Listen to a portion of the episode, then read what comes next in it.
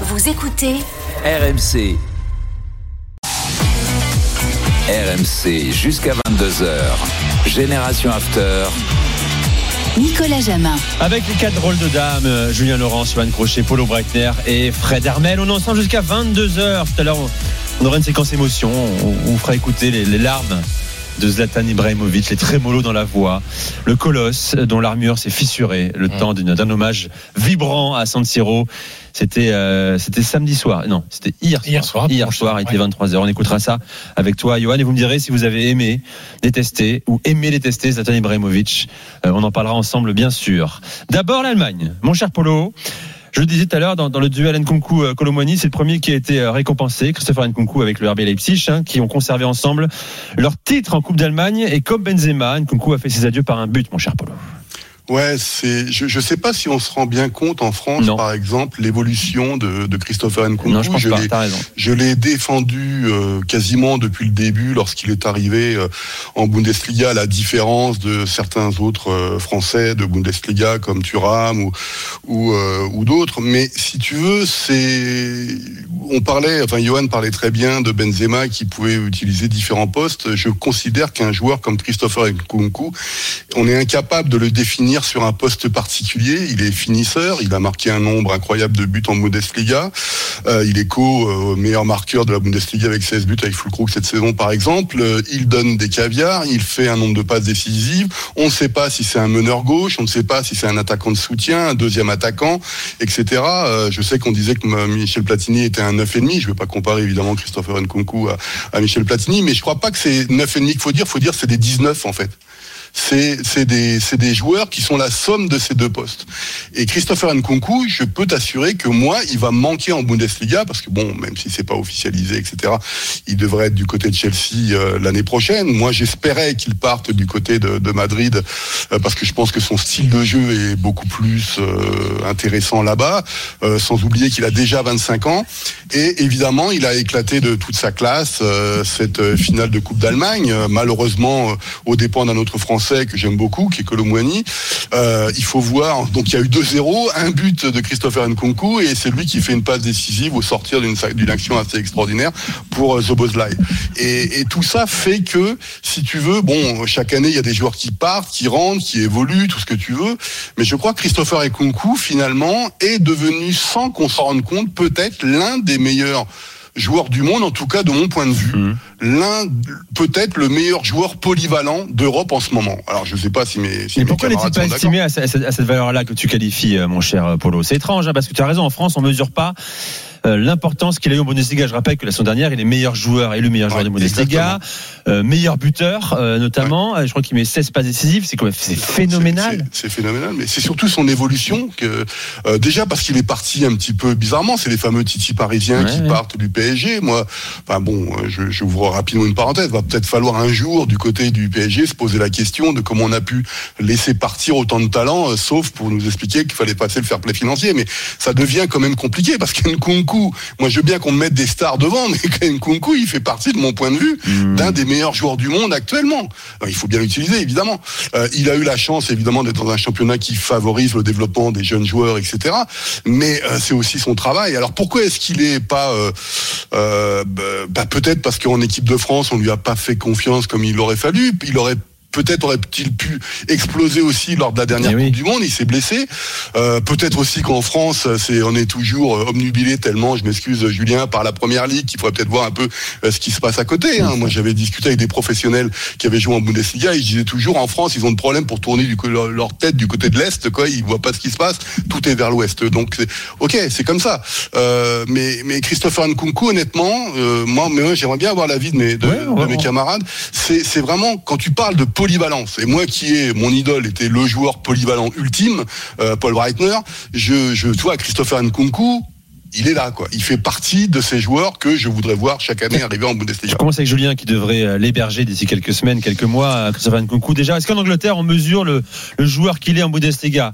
Ou alors il souffre d'une d'une sorte de, pas, pas relatif anonymat, mais il, il est un peu sous-estimé Non, non, parce qu'on l'a vu, on l'a vu beaucoup en Ligue des Champions. C'est un joueur qui a marqué un triplé contre Manchester City. Ça arrive quand même pas tous les jours, encore moins en Ligue des Champions. Donc à un moment, euh, il avait déjà fait beaucoup de bruit avant qu'il, euh, avant qu'il signe son contrat, enfin avant qu'il euh, se mette d'accord avec Chelsea.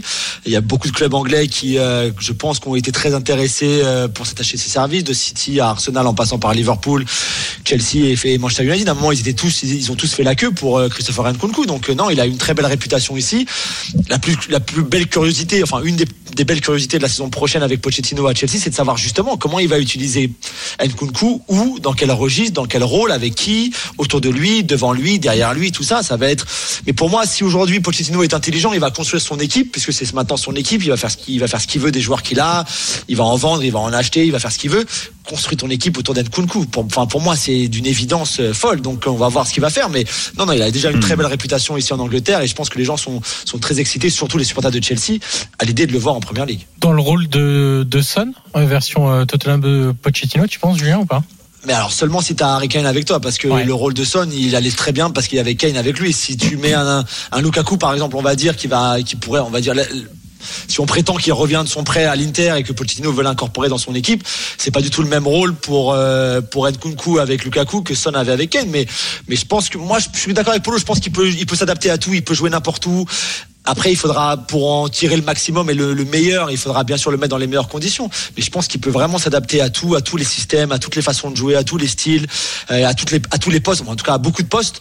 Donc, euh, c'est un luxe pour un entraîneur comme Pochettino d'avoir un joueur comme lui. Autre homme que tu as cité, Polo, euh, c'est Randall Colomwani, hein, qui va sûrement agiter le mercato dans les prochains jours, prochaines semaines. Alors lui, il a pas l'air d'avoir envie de venir à Paris. hein. Il dit ce week-end, ce n'est pas parce que tu viens de région parisienne que tu dois automatiquement jouer au PSG. Il enchaîne par un franchement qui ne rêverait pas de jouer en première ligue? Donc c'est pour toi, Julien, je pense. Polo, oui, oui, peut-être, ouais. Enfin, je, je moi j'aime bien cette spontanéité. Hein. Ça veut pas forcément dire que, mais en tout Non, cas. non, non, non, non, non, mais oui, enfin, le, le- le- moi je l'avais il y a quelques semaines, il avait fait des déclarations sur le Bayern Munich et tout ça, donc moi c'est pas. Euh, moi, ce que ce qui sort d'Allemagne, c'est que le Bayern Munich est très très intéressé Mm. pour signer euh, le français, euh, même si et ça, on le disait il y a quelques semaines, dans les bureaux de la Zabenerstrasse, j'ai envie de dire ancienne direction, on n'était pas forcément persuadé euh, que ce soit le type d'attaquant qu'on ait besoin et on en revient toujours entre euh, le cœur ou la raison. Moi, Colomwani est un, a été une vraie découverte. Je l'avais évidemment vu un petit peu à Nantes, mais là, c'est une vraie découverte, un volume de jeu extraordinaire. C'est pas un neuf aussi euh, euh, complètement, mais même s'il marque des buts et puis euh, il fait un nombre de passes décisives, mais il a un volume de jeu assez extraordinaire. Et, et la question, par exemple, du Bayern Munich, c'est de savoir euh, est-ce que il me faut trouver un joueur qui me permette de passer Manchester City ou le Real, ou est-ce que c'est un joueur qui va me marquer 40 buts par saison?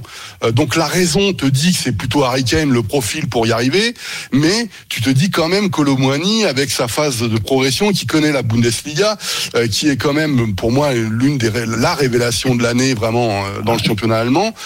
euh, qui sait jouer collectif, qui voit autour de lui un nombre de joueurs de classe mondiale qui peuvent marquer des buts aussi, je me dis, ça serait intéressant de tenter raison. le français. Je rappelle que c'est que uniquement sa troisième saison professionnelle.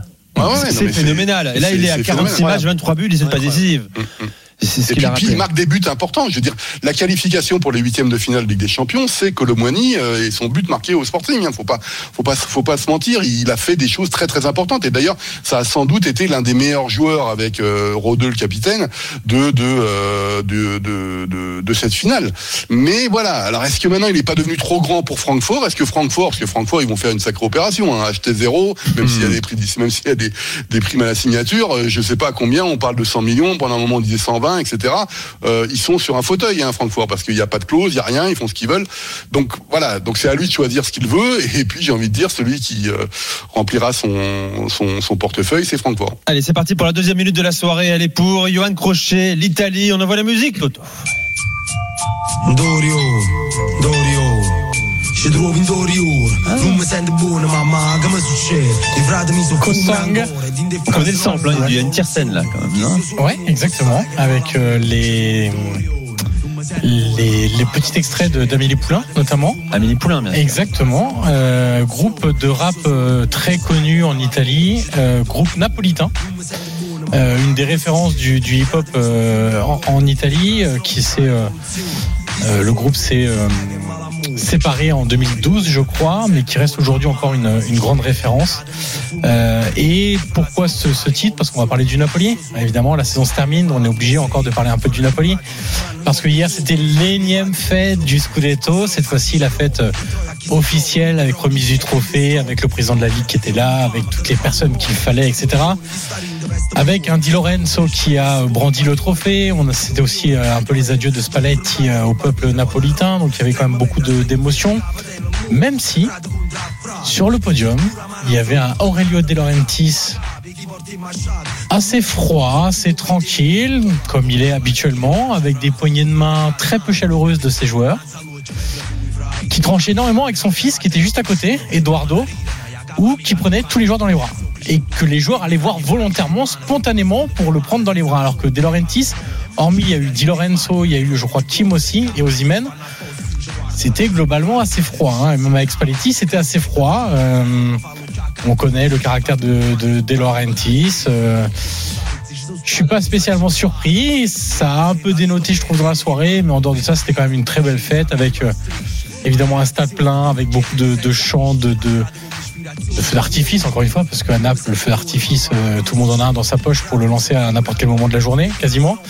Euh, donc, euh, donc voilà, c'est, un beau moyen quand même de conclure ce- ce- cette saison, même si au final, bon, 14 fêtes de Scudetto, c'est peut-être un peu beaucoup. Et la 14e, la 14e, Il y en elle a aura un peu d'autres. moins d'impact, mais bon. Il y en aura d'autres. Bon, Ils ont tenu tellement longtemps, mon cher Johan. C'est vrai, mais ils On ont raison comprend. de fêter. Ils ont raison de fêter parce que cet été, ce sera peut-être pas pareil. Tout à fait. C'est la minute de Johan Crochet, magnifique proposition musicale là aussi, à retrouver sur la playlist de Johan sur Spotify notamment. Revient dans un instant, le cadre des drôles de dames face aux auditeurs, restez avec nous. Vous écoutez RMC, à tout de suite.